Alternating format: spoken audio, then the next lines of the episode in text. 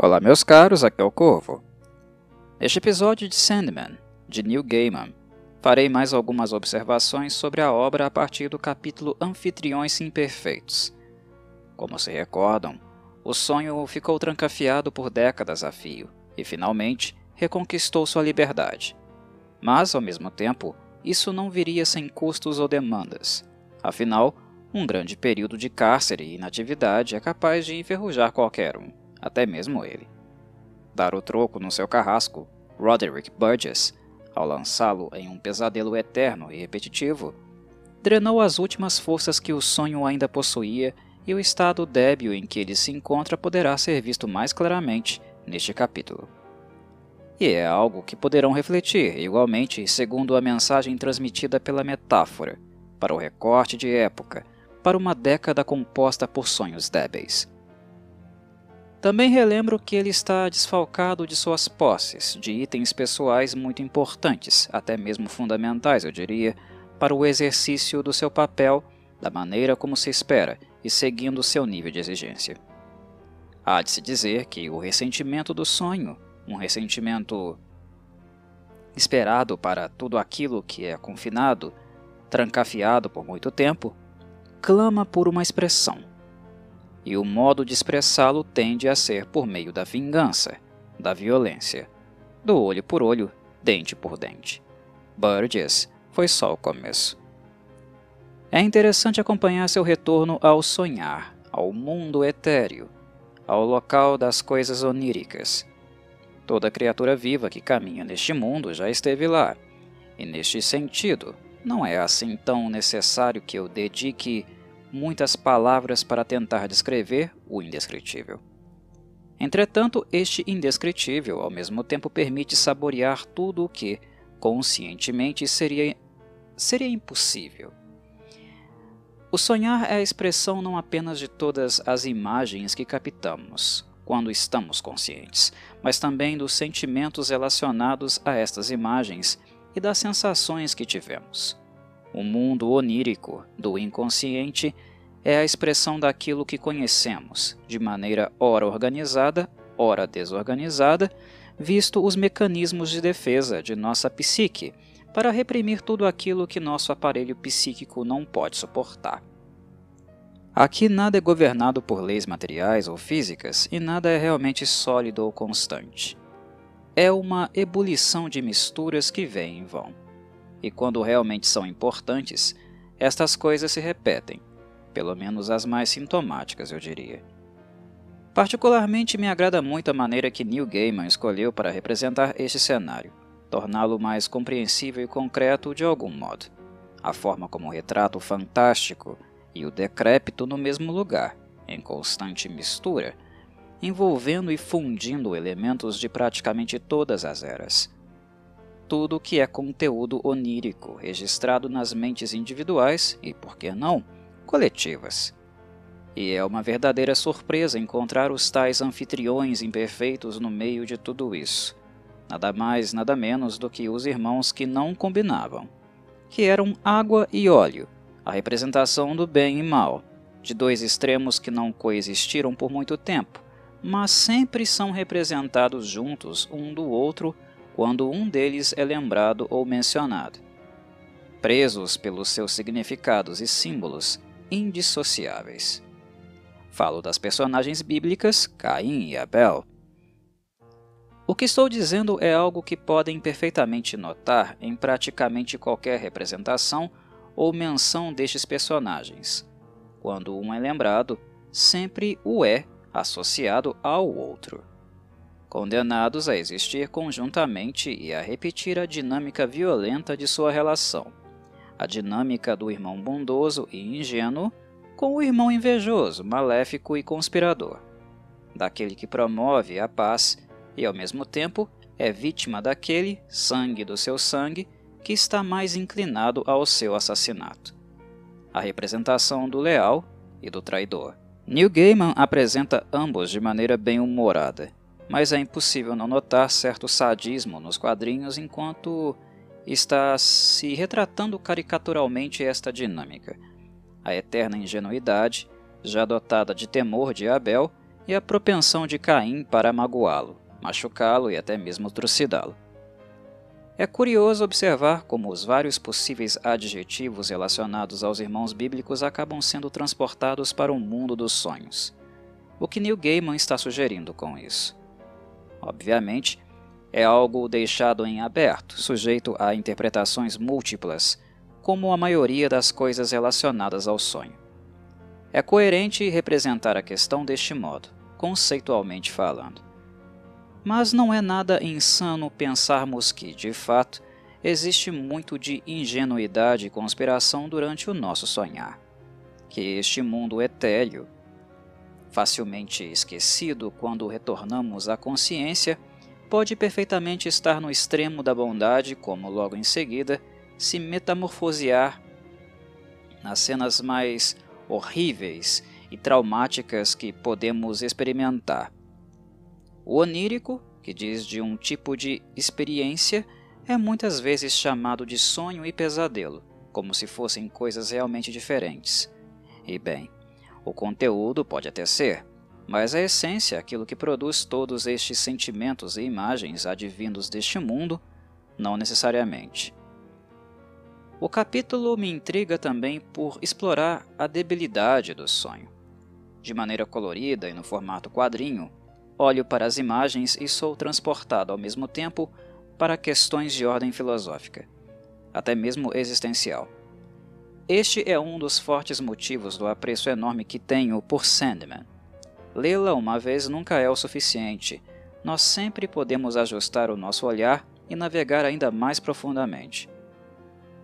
E o estado de espírito o qual nos encontramos pode exercer um papel fundamental nisso também. Quando da própria boca do Lorde Sonho a expressão acordo na escuridão é proferida, perfeitamente entendo que ele está falando das condições físicas do ambiente em que está e da forma que está se sentindo. Mas ouvir o sonho falar da escuridão, dizer que está fraco para acender a luz, que o ar que o rodeia está embolorado, velho, com cheiro de tecido podre e sonhos perdidos, é algo poético e filosófico, não é mesmo? Constatado o fato, é ao mesmo tempo perturbador se pararmos para pensar que isto é o que resta para nós, que é o estado em que se encontram a capacidade dos seres, nós, seres humanos, de sonharmos aquilo que temos para fazê-lo que cada vez mais sonhar se torna difícil e difícil. Mais difícil fazê-lo, que o aspecto, o cheiro, a constituição da nossa capacidade de sonhar, projetar o futuro, estaria assim, tão decrépita, tão lamentável. É uma alegoria bastante interessante no sentido de esclarecer que o sonho, na nossa atual condição, é algo difícil e complicado, até mesmo triste de se fazer o sonho, enquanto personagem, enquanto ser enfraquecido, me leva a pensar, a refletir na própria dificuldade de ter sonhos palpáveis, por mais paradoxal que isso possa soar. Que estes sonhos palpáveis de fato possam ser parte da realidade e não apenas meros devaneios ingênuos. O sonho enfraquecido serve como uma forma de denúncia de que é necessário força para sonhar, que isto não é tão fácil e nem simples para nós seres humanos. Nos meus vídeos, como alguns devem estar acostumados, eu não necessariamente narro todos os fatos ou as coisas que estão sendo representadas em uma obra. Eu normalmente prefiro fazer algumas reflexões e comunicar as coisas da forma como eu, Corvo, sou mexido e impactado por elas. Sendo assim, para quem me escuta, não estranhe. Eu tenho pouco compromisso com o resumo de qualquer coisa que seja, porque no fundo meu interesse é que você ouvinte volte à obra, que a leia novamente. E se nunca o fez, que o faça, que a reflita de alguma forma, mas levando-se em consideração que alguma bússola concreta e não tão etérea é de fato necessária para muitos conseguirem navegar, eu informarei também alguns elementos concretos do texto, mais fáceis de identificar. Neste capítulo, nós descobrimos o paradeiro de Evil Creeps, aqui se apresentando como Evil D, e a procura de seu filho, que há algum tempo ela tenta rastrear o paradeiro. E é no asilo Arkham que ela o encontra. Para quem não captou facilmente, ela é a mulher que teve relações com Burgess e que partiu da Inglaterra com Ruffin Sykes, furtando a ordem e levando consigo, além de dinheiro, os pertences do sonho. E é motivo de êxtase, eu diria, para aqueles nerds aficionados pela DC Comics, ler que ela é a mãe de John Dee, mais famoso pela sua alcunha de Dr. Destiny, o Doutor Destino. Para os menos atentos, cuidado para não confundir. Este aqui não é o Dr. Doom, estamos falando do universo da DC. Estamos falando do destino e não da perdição. Embora alguma alma nada brilhante tenha dado o mesmo nome para termos tão distintos durante a tradução para o português. E quem conhece o personagem, o Dr. Destiny, sabe que este vilão é extremamente perturbado e cruel. Embora ele tenha a tendência de se vitimizar e até consiga a solidariedade dos mais incautos, que não sabem do seu modus operandi, a forma como ele tortura e flagela os pobres coitados que se encontram com ele. Este modus operandi tem absolutamente tudo a ver com o sonho. Mas é cedo demais para falar sobre isso. Não quero estragar a leitura posterior de vocês e, neste sentido, o melhor é me calar sobre esse assunto. Entretanto, não deixo de reforçar: o John Dee, que encontrarão neste capítulo, é um pobre coitado em estado lamentável, como se fosse uma criatura flagelada nos poços mais profundos do inferno, que implora por ajuda e que pode perfeitamente atrair a empatia das pessoas de bom coração. Ele clama, aos prantos, que o sonho foi roubado dele, algo que remonta ao capítulo anterior. Sabemos muito bem que não foi apenas dele que o sonho foi roubado, e que a ausência de sonhos não apresenta nenhum tipo de diferenciação moral, não separa os bons dos perversos. Ela pode afetar todos, indiscriminadamente. Mas quando John Dee afirma que o sonho foi roubado dele, ele está querendo dizer algo além do que vimos previamente. Algo que preciso deixar suspenso por hora.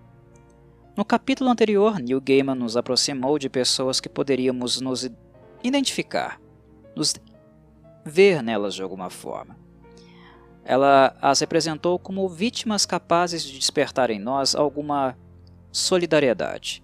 Mas é claro que a ausência de sonho afeta também os perversos, aqueles cujas ações destroem os sonhos alheios, são fábricas de pesadelos vividos com os olhos abertos. Quando pensamos na ordem, no aprisionamento do sonho, Burgess, os Dee e muitos outros, pessoas reais ou fictícias. Creio que podemos refletir um pouco sobre isso também. Enfim, acredito que o retorno do sonho ao mundo dele fará com que vocês, assim como eu, pensem em muitas coisas. A obra é incrivelmente densa e isto, na minha avaliação, é uma dádiva e não uma maldição. Ir ao mundo dos sonhos é entrar em contato com a infinitude, com a espiral onde tudo se toca e mistura. Com os mistérios e os segredos, as velhas estações na fronteira do pesadelo, segundo as palavras do próprio sonho, na sua versão antropomórfica. Trágico é o retorno de Morpheus ao seu antigo castelo, agora totalmente aos pedaços, em ruínas, fruto de sua ausência. Quando não se há sonho, os efeitos colaterais são como estes, profundamente melancólicos. E melancolia e tristeza, em momentos pontuais, fazem deste capítulo deveras marcante.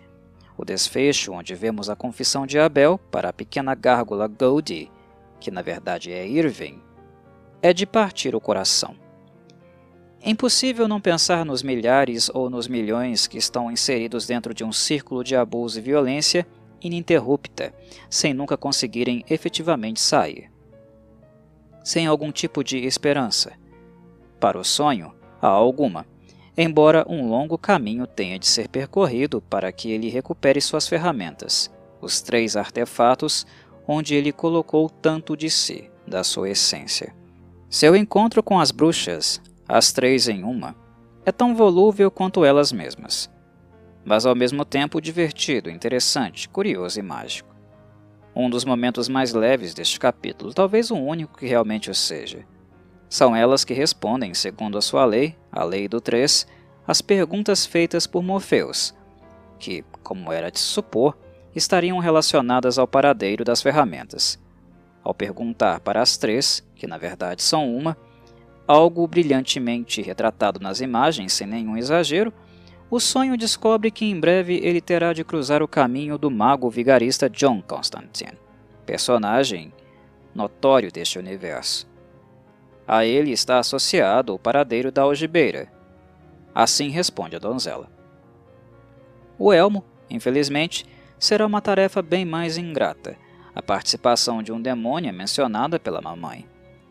E finalmente, a velha dá o veredito sobre o rubi, usado pelo vilão já mencionado aqui, mas que acabou sendo mal sucedido graças à intervenção dos super-humanos, como a velha menciona, como ela os chama, que, na, que no caso são os membros da Liga da Justiça. Creio que está bem na cara o que aconteceu. Para ter mais informações, Morpheus terá de procurá-los. É o que diz a velha.